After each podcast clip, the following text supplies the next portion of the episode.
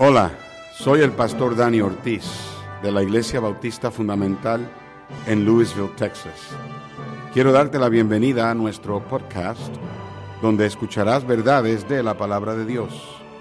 Oramos que sean una ayuda en tu crecimiento espiritual y una bendición para tu vida. Dios te bendiga. Esperamos que disfrutes el mensaje de la palabra de Dios. Bueno, voy a cambiar ahora sí este micrófono. Y vamos a ir rápidamente, hermanos, en, en sus Biblias. Mateo 16. Entonces, ah, creo que están contentos, ¿verdad? Por esa respuesta. Entonces, ah, eh, estamos bien. Entonces, ah, empezamos bien. Mateo 16. todos ahí, hermanos, en sus Biblias. Vamos a estar leyendo ahí rápidamente. Versículo 15 al 18. Mateo ahí en la palabra de Dios. Y si me acompañan puestos de pies, hermanos eh, en ah, reverencia a la Biblia, a palabra de Dios. Uh, ella tiene toda autoridad en el cielo, en la tierra, hermanos, y vamos a, leer estos versículos puestos de pie.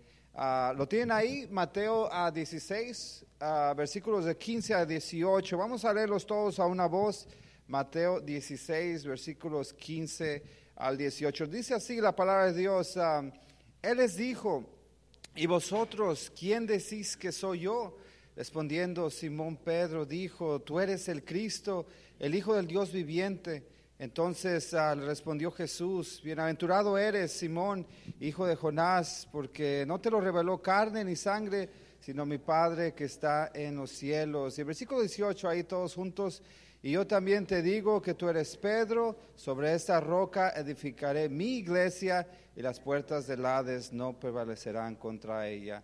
Ah, he titulado este mensaje, este estudio, ¿Cómo ser una iglesia ejemplar? Empecé este ah, mensaje la vez pasada que estuve con ustedes un domingo y ahora ah, continuamos esa misma verdad. Vamos a orar. Señor, te damos gracias por esta tarde.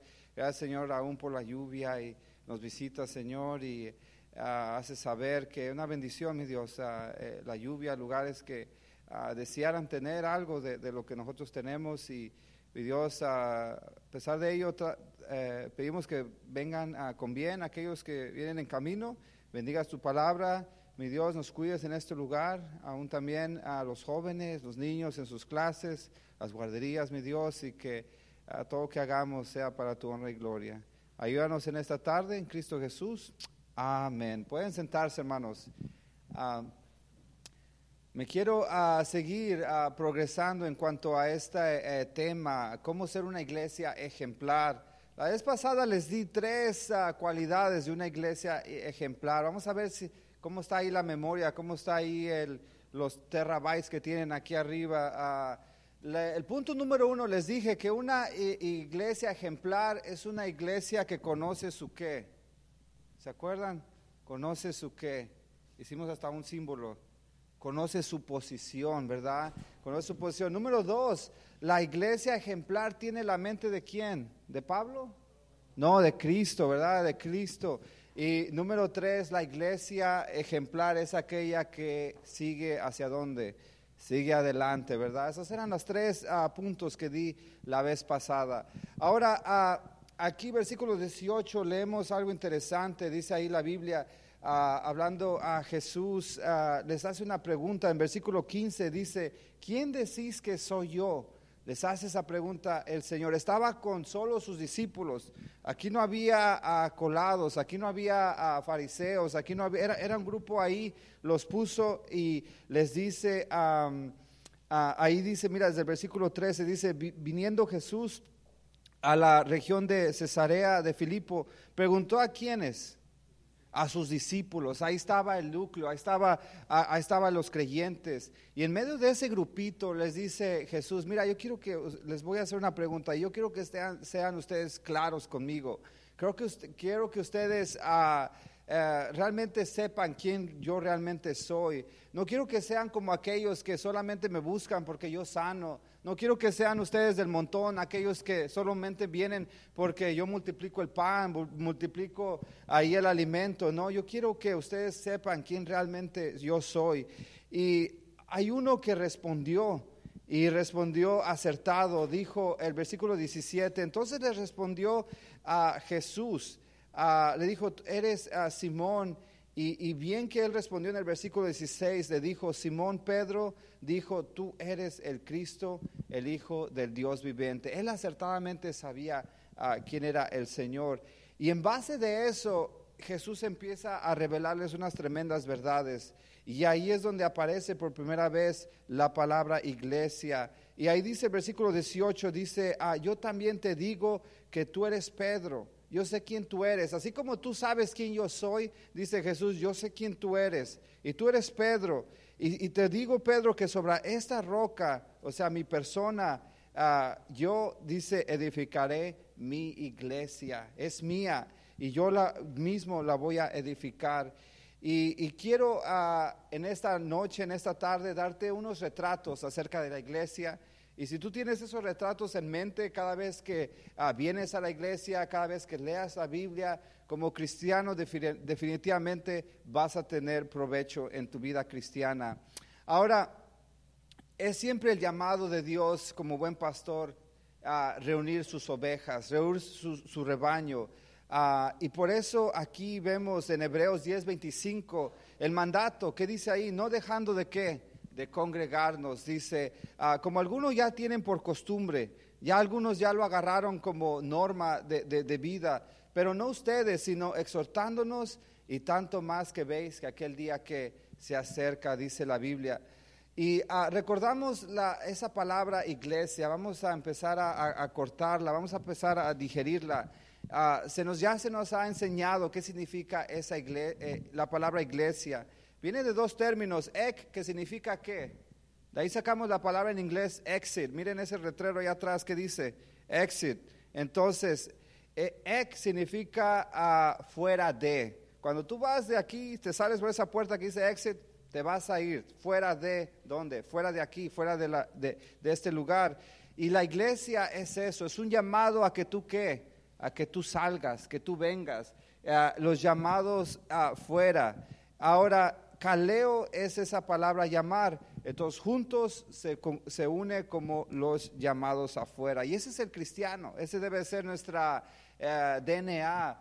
Eh, salir afuera, salir afuera de dónde? De, este mundo, salir de fuera de, de estas corrientes y realmente que congregarnos, venir a los pies de tu Señor. Salir de tanta cosa, modo de pensar allá afuera y mira, eh, salir y meterte aquí. Este debería ser nuestro mundo, aquí la palabra de Dios. Ahora, recordamos que está en un grupo de creyentes, ah, dice ahí ah, la palabra de Dios, y Él les hace esa pregunta, ¿quién yo soy? Y en base de esa respuesta, el Señor empieza a desarrollar que unas tremendas verdades, la doctrina de la iglesia. Ahora, retrato número uno, en esta noche quiero decirles que ah, la Biblia compara a la iglesia a un cuerpo. Vamos allá, Efesios 1:22. Vamos ahí a, la Biblia, unos versículos. Ah, vamos ahí a mover unas páginas y llegamos al libro de Efesios. Efesios 1, luego, luego ahí al comienzo ah, desarrolla este, eh, esta verdad acerca del cuerpo. Amén. Ahí lo tenemos, todos lo tienen ahí, Efesios, uh, lo leo, dice aquí la palabra de Dios, uh, Efesios 1, 22. Y sometió, ¿qué? ¿Qué sometió ahí? Todas, todas las cosas, tan plural, ¿verdad? Todas las cosas bajo sus pies. ¿Y lo dio por qué?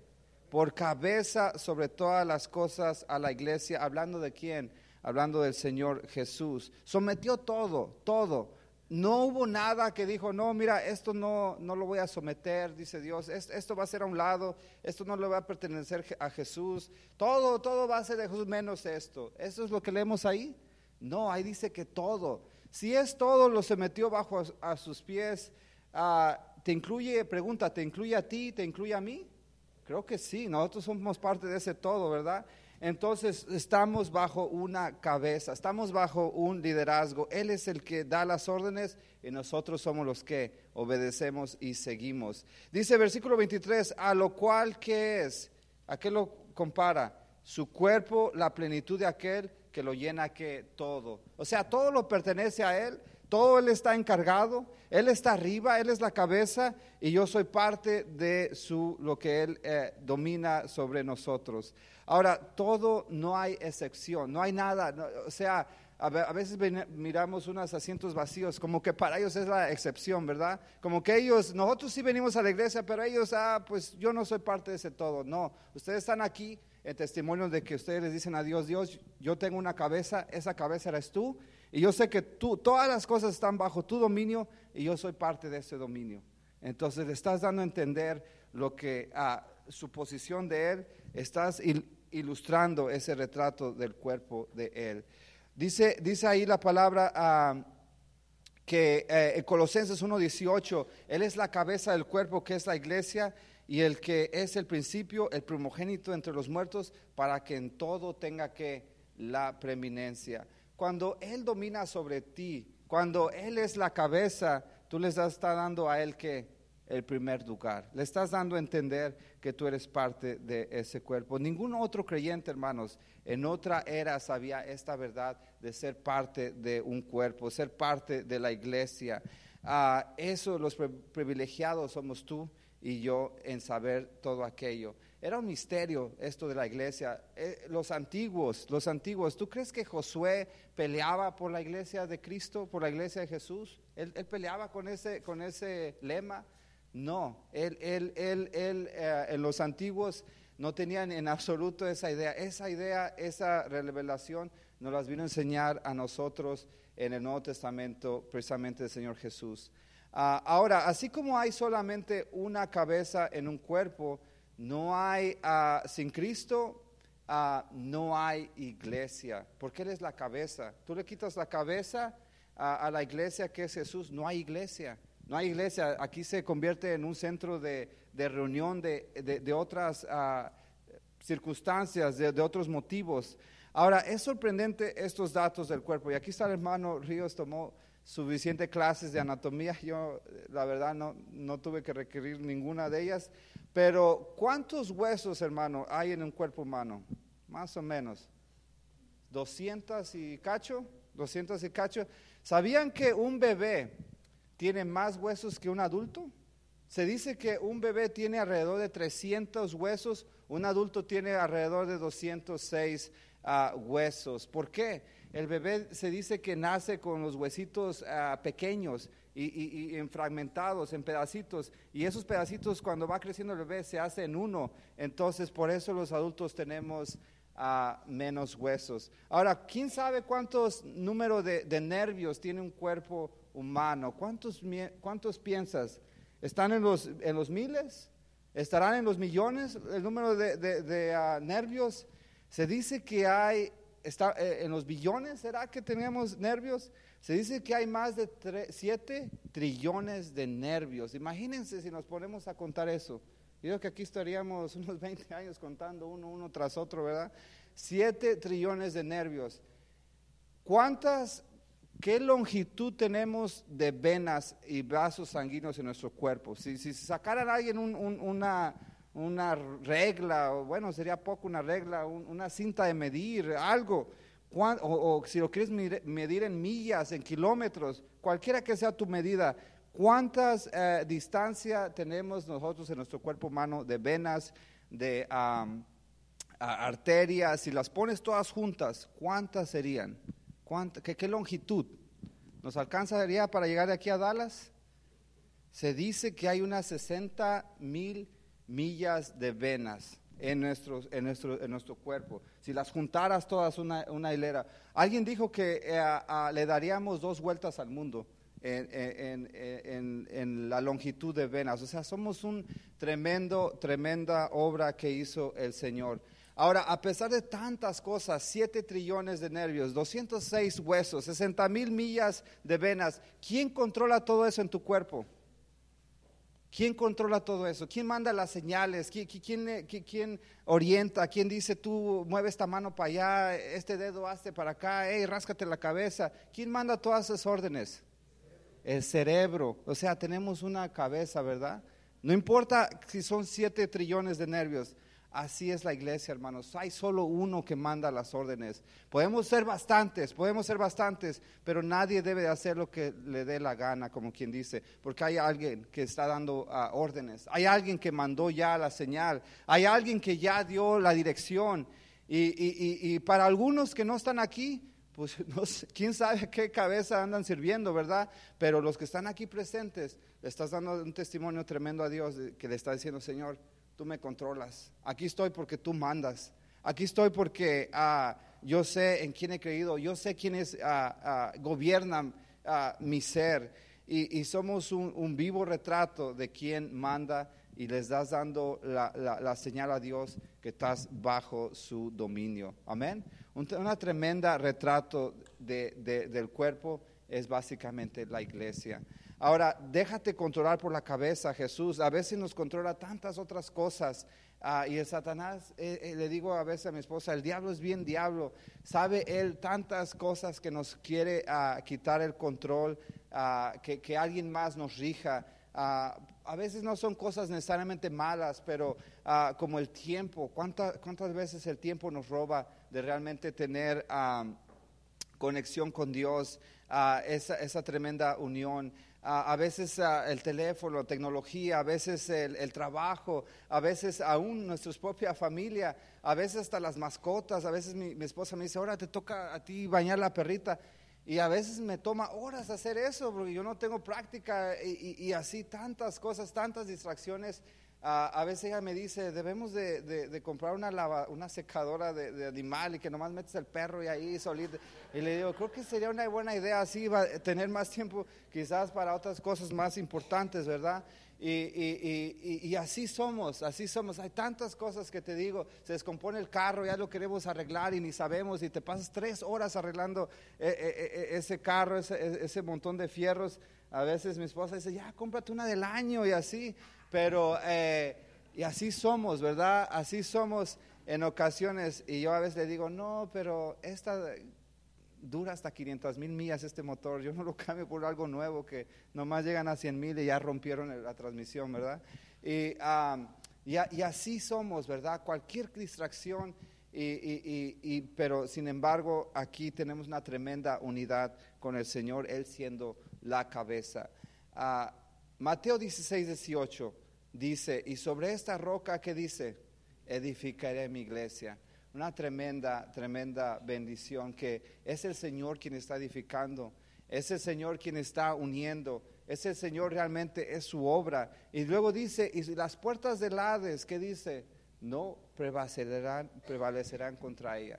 Unas tremendas bendiciones. Ahora, el cuerpo también que ilustra, no solamente ilustra la autoridad de la cabeza, ilustra también una tremenda, que, una tremenda unidad con todos los miembros. Ah, y así debe ser la iglesia. Ah, Dios hizo lo imposible con la iglesia. Primera de, de, de, Corintios 12, 13. Vamos a leer cómo Dios hizo lo imposible con la iglesia. Es algo tremendo, es algo ah, precioso, es algo realmente un milagro la iglesia. Ah, cada vez que se abren esas puertas es un milagro. Cada vez que ah, vienes y cantas a la iglesia es un milagro. Ah, todo que tenga que ver con la obra de Dios e, es un milagro. Primera de Corintios 12, 13, miren, miren lo que dice ahí. Dice, porque un solo espíritu fuimos todos bautizados. ¿En qué? En un cuerpo. Y miren a quién unificó. No importa si sean qué, judíos o griegos, sean esclavos, sean libres, a todos se nos dio a beber que un mismo espíritu, una tremenda unidad que hizo Dios. Ah, hoy en día vemos tantos problemas allá en esa área del Medio Oriente, ah, dos naciones, dos, grupos étnicos, dos ah, quizás diferente tipo de gobierno, diferente pensamiento, pero a pesar de todo, Dios dice, mira, yo lo imposible, aquellos que son judíos o sean griegos, realmente Cualquier persona que tenga un corazón que late, dice, yo la puedo unir en qué? En la iglesia, dice Dios. No importa de qué trasfondo venga, no importa si eran eh, borrachos, si eran drogadictos, no importa si, si algunos eran millonarios, no importa si tenían un jet privado o apenas tienen ahí ah, un carrito del año de la canica, yo a todos los puedo unir en este vínculo, en esta gran organización en esta gran familia llamada que la iglesia. Y es un tremendo, tremendo ah, milagro lo que hace Dios. Y eso es lo de que debería reflejarse en la iglesia. Cada vez que alguien viene, no, es que él es de por allá, no sé, de, de, de, de, China, de Asia, no, ese no lo voy a saludar. O mira, este viene de por acá, de este país, no, esos me caen mal. No importa, e, ese, e, eso lo tenemos que sacar. Y dice aquí la palabra de Dios, mira, era griego, era judío, dice, es para mí si tiene salvación, dice Dios, somos uno en el Señor. Así como es unido un cuerpo, sus miembros deberían ser igual unidos en la iglesia. Ahora, por eso, a donde va Cristo, a donde va su corazón, a donde va su pensamiento, ahí debería ir un paso atrás que la iglesia, siguiendo al Señor. Jesús habla de la gran comisión de ir a ganar almas. La iglesia que debe estar ahí justamente, ahí un pasito atrás de él. Ah, Jesús habla de, qué? de, ir por todo el mundo, de, no tener un alto concepto de sí mismo. Jesús hablaba de la humildad, la iglesia que un paso ahí detrás de la humildad. Jesús hablaba de, de, tantas cosas, de tantas cosas que deberíamos estar practicando, de de, de, dar ¿qué? de darle al Señor diezmos, ofrendas, de, para que su casa que siempre haya provisión. Y ahí la iglesia debe estar ahí un paso atrás. En todas esas eh, eh, deseos del Señor, ahí debería estar la iglesia un paso atrás. ¿Por qué? Porque tenemos, somos un cuerpo y tenemos una cabeza. Y Efesios 2 a 16 dice, y mediante la cruz, reconciliar con Dios a ambos en un solo cuerpo matando en ellas las enemistades. Y si hay un lugar en este mundo que debiera estar unido, debería de ser ¿quién? La iglesia. Dios mediante su muerte reconciliando y uniendo lo imposible. El pecador, ¿a quién? A a Dios, a la iglesia. Y uniéndolo en uno. Somos un cuerpo, no somos muchos ah, cuerpos. Ah, podemos ser, sí, diferentes miembros, pero solo un cuerpo, eso es cristianismo. La cabeza es Él y estamos que unidos a Él. y es básicamente lo que el concepto de la, el cuerpo. Una tremenda que, una tremenda unidad y una tremenda que autoridad de parte de la cabeza. Ah, entonces, e, ese era el primer retrato. Retrato número dos, el matrimonio. Ah, número dos, rápidamente. Ah, vamos allá, Efesios 5.2.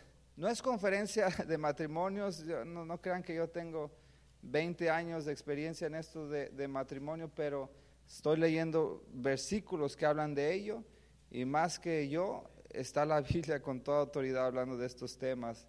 Entonces, ah, no crean que me paro aquí como un gran eh, erudito en este asunto del matrimonio, ¿verdad?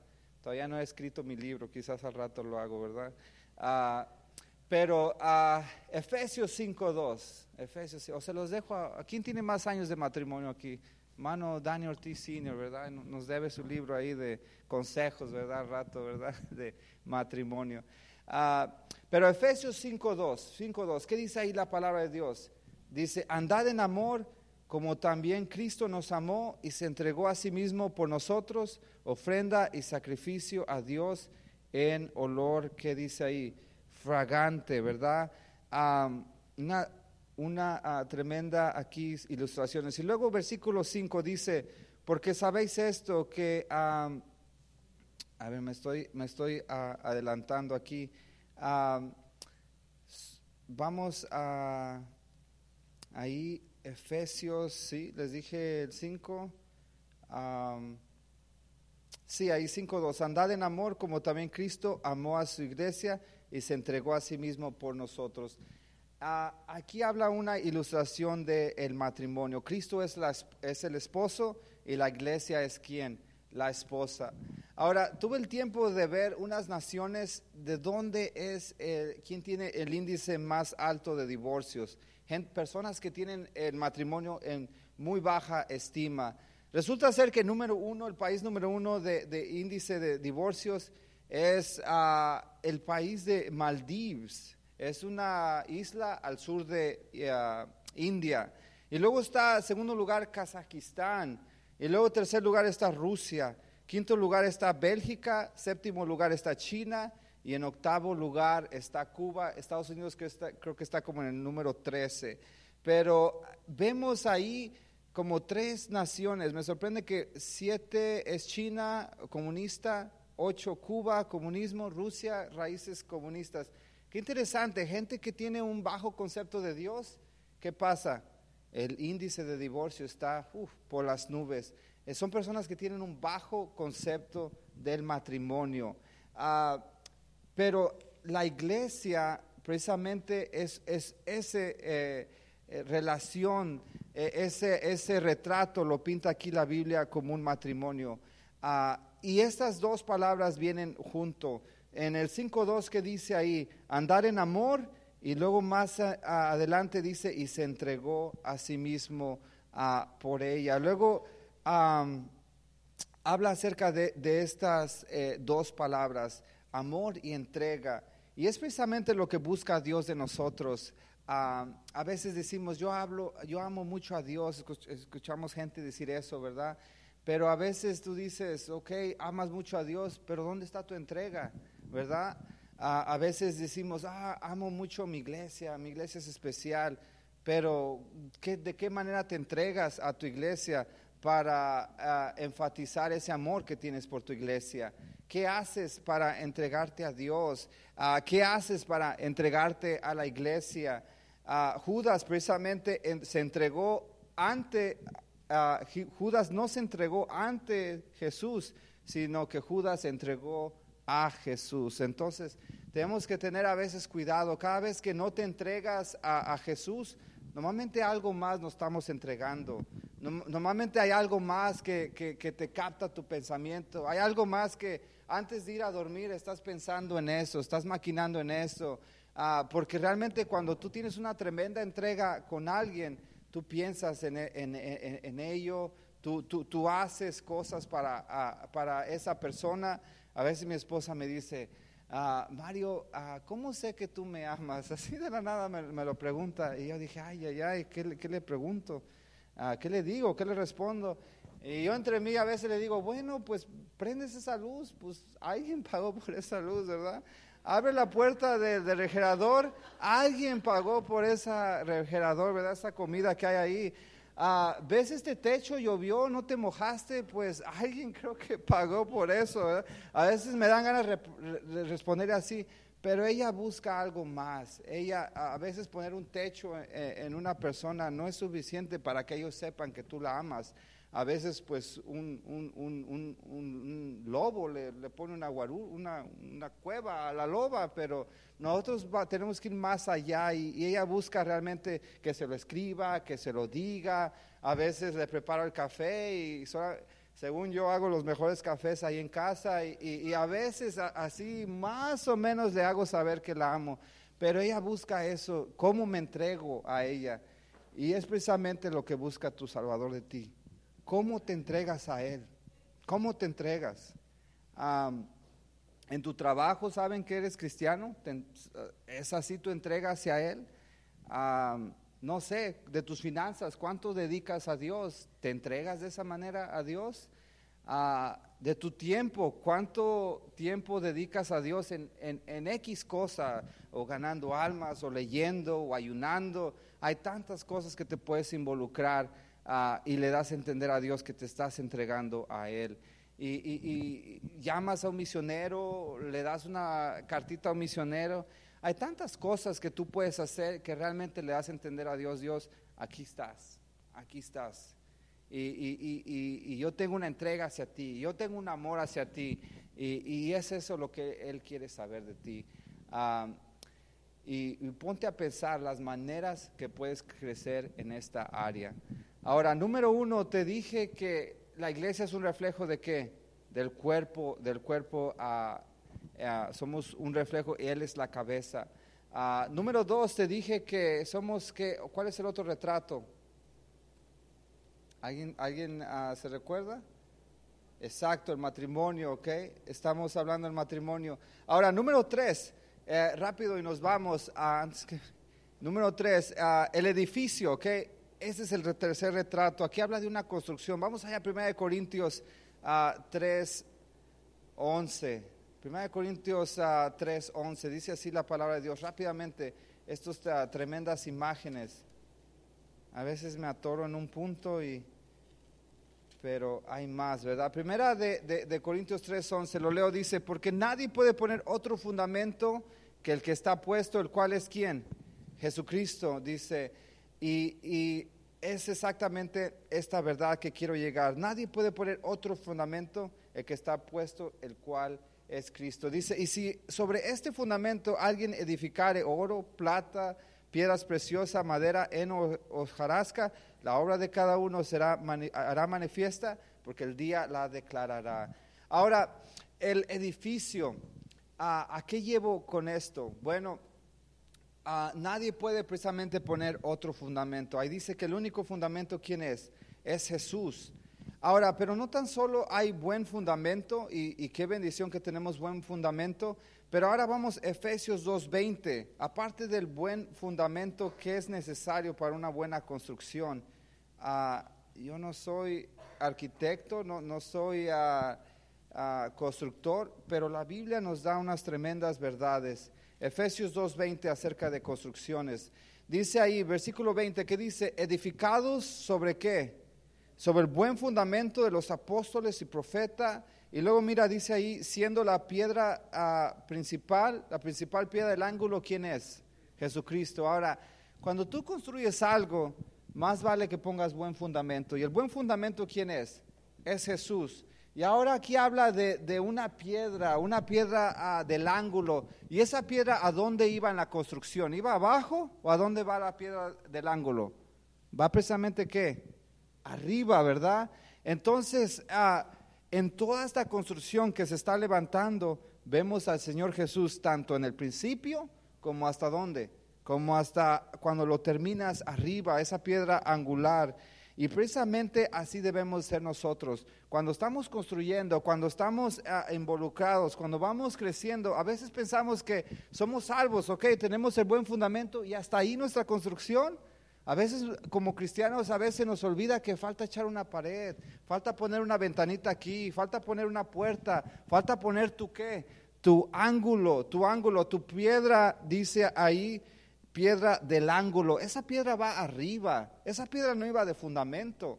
Entonces, como cristianos, sí, tenemos salvación y a veces como que le corremos y ya no nos hacemos presentes en la iglesia. O como que ya eso fue todo, gracias Señor, me salvaste. Y, aquí estamos con el buen fundamento, está bien, pero el Señor Jesús también está hasta acá, en, en la piedra del ángulo. Y, nomás nos está viendo como, hey, ven, crece, levántate. Eh, ve construyendo, acá te falta tu piedra del ángulo que yo soy. Y es bien triste ver construcciones no terminadas. Uh, uh, se ve más en nuestros países. Aquí solo se ve poco porque obviamente se construye una casa bien rápido en tres meses y ya, como dice el hermano Efren, de volada. Pero en nuestros países es, es que, que, colado, que cemento, que esto. Y tú vas y pasas por un, una casa que está a medias es una vista bien triste. Y, y, y así a veces uh, puede caer el cristiano, que sí, tiene buen fundamento, sí, tiene Jesús, pero le falta esa piedra del ángulo acá arriba, ¿verdad? Nos quedamos a veces a medias, pensando que ya, ya es todo. Uh, pensando que tenemos salvación y no tienes que leer tu Biblia, pensando que ya tenemos salvación y no vamos a ganar almas, pensando que ya tenemos salvación y hay un, una vez a la semana ya es mucho para venir a la iglesia. Y a veces las construcciones se quedan que a medias. Y cuando Jesús dice, hey, yo soy también la piedra angular. Entonces, uh, por eso a veces es, en esta ocasión estamos trabajando también con los jóvenes. Ahí mi esposa ahí involucró a las señoritas ahí a la, al culto infantil. Ellas tienen que empezar ya a pensar en, en, preparar juegos. Ellas tienen que eh, pensar en organizar la clase, eh, en planear una rutina, eh, en prepararles materiales, prepararles lecciones. Todo eso requiere tiempo, todo eso requiere organización, pero por eso ahí va que la obra, la construcción creciendo en sus vidas. Ahora, número cinco, el, otro retrato, el retrato es del rebaño, ¿ok? No se me pierdan, no se me duerman, ¿ok? Si um, a veces um, hay tantas cosas que hay más tiempo, pero es importante la palabra de Dios. Ahora, retrato número 5 es el rebaño, es el rebaño. Ah, lo vemos esta verdad aquí en la palabra de Dios. Vamos ahí, Juan 10, 27, rápidamente, Juan a 10.27, no, se me, no, no, me cambien de canal, Juan 10.27, ¿estamos aquí? Sí, sí, sí. Ahí estamos, ahí estamos, ¿verdad? Excelente, ¿verdad? El juego de béisbol dura como 4 o 5 horas, es increíble y hay, a veces hay unos ahí fanáticos de los Rangers, ¿verdad? Entonces no es problema aquí unos minutos. 10.27, ok, uh, Juan 10.27 dice así la palabra de Dios, que dice, mis ovejas que oyen mi voz, yo las conozco y que me siguen. Y luego el 28, y yo les doy que vida eterna y no perecerán jamás, ni nadie las arrebatará de mi mano. Ahora, el rebaño, me puse a ver uh, un poquito acerca de las ovejas. Uh, igual, no soy pastor eh, literal de, de estos animales, pero es interesante las características de una oveja. Una oveja, por ejemplo, tiene un tremendo instinto fuerte de siempre estar en grupo. Siempre por naturaleza eh, la oveja tiene ese instinto de estar en grupo. Y si no está en grupo, ¿qué pasa? Le entra un pánico, le entra inseguridad. ¿Se acuerdan esa vez que eh, hicimos la conferencia y tenían que besar el chivo? ¿Qué, ¿Qué, estaba haciendo ese chivo? Allá afuera lo tenía César y no paraba de qué? No paraba ahí de bramar, de chillar, estaba ahí, me, me, me, toda ahí. Y, y, por eso estaba hasta espantado. Pero es por eso, ella tiene una naturaleza de estar con, su, con sus chivos, ¿verdad? En grupo, en familia. Acá estaba, pues, parecemos a veces chivos, pero dice, no, estos no son de mi tipo, ¿verdad? Pero, y, y, empezaba, empezaba a chillar la pobre, la pobre, la pobre uh, chivita ahí. Y, um, y así pasó, entró en, en pánico, en inseguridad, ¿verdad? Y, y, eso fue. Ahora, número dos, ellos se mantienen en grupos maternos, eh, en grupos de la misma familia. Si tú tienes un rebaño aquí de unas chivos que son relacionados aquí, son entre ellos familia, y tienes otro grupo aquí, otro rebaño de, de ser ellos entre familia, entre, entre chivos, no vas a ver este grupo mezclado con este, no, ellas buscan su grupito y ellas se huelen. Cada, cada una eh, sabe el olor de, los chivitos y saben si es de familia, es, es, su manera de distinguirse. Entonces ellos saben.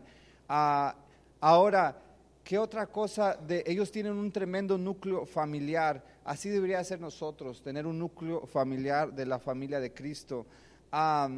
Ellos, ellas también tienen que, siempre que, ellas siguen, que, ahí mismo dice la Biblia, la palabra de Dios que dice, mis ovejas que oyen mi voz. Entonces ellas por naturaleza siguen a un líder, siguen a una voz. Y si se mueve la, la oveja líder, adivina qué pasa, jala a todas, jala a todas. Si quiere el pastor meter todas a, a, a un rebaño o meterlas a la granja, nomás tiene que sacar a una, la líder, y ya las demás ira, siguen y se meten al redil. Ahora, ellas corren siempre cuando les da miedo.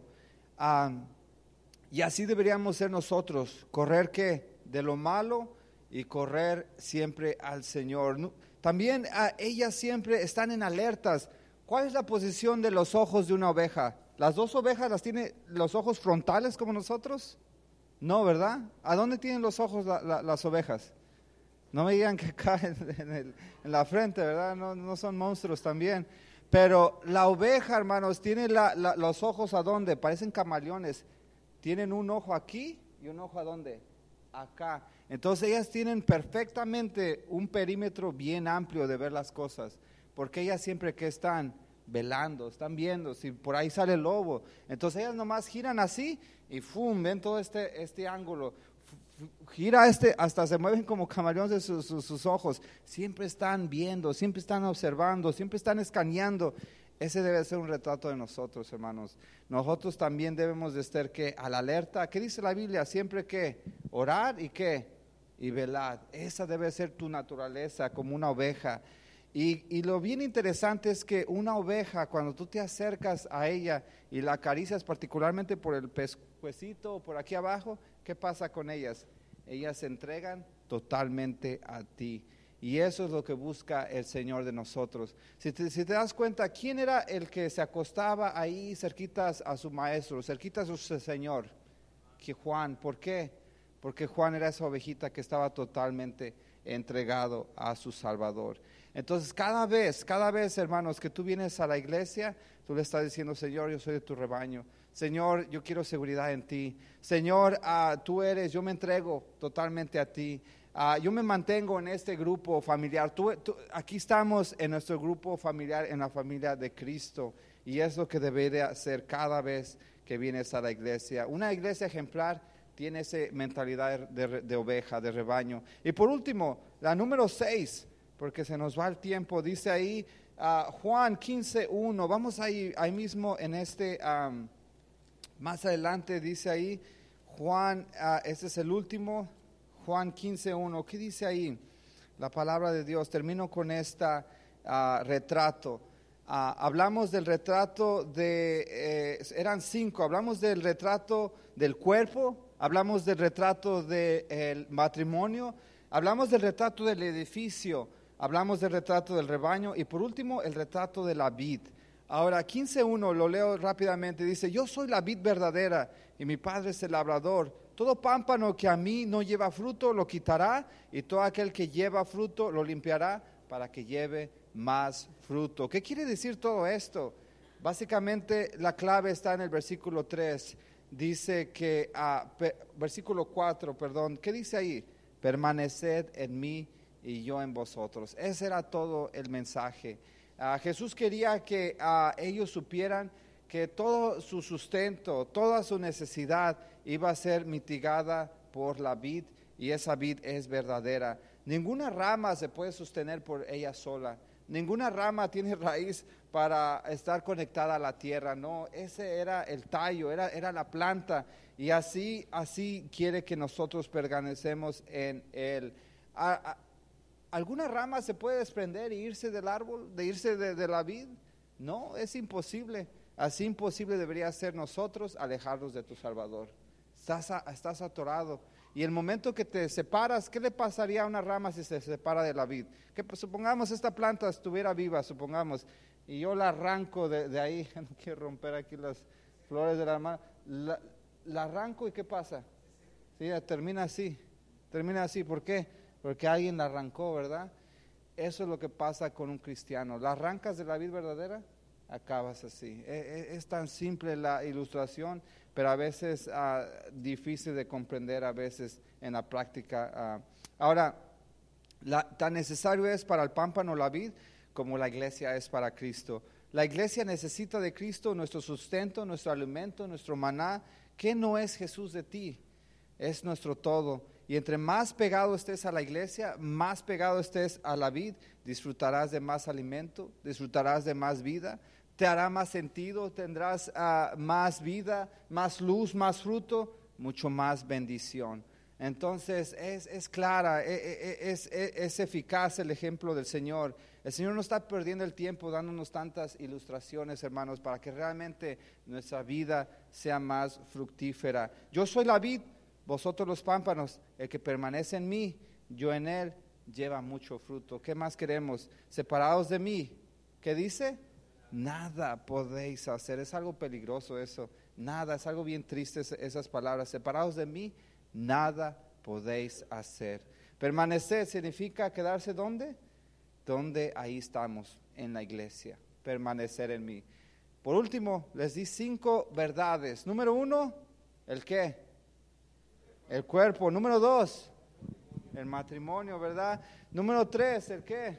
Edificio. Número cuatro, el rebaño y por último, la vid. Dios les bendiga, hermanos. Vamos a orar.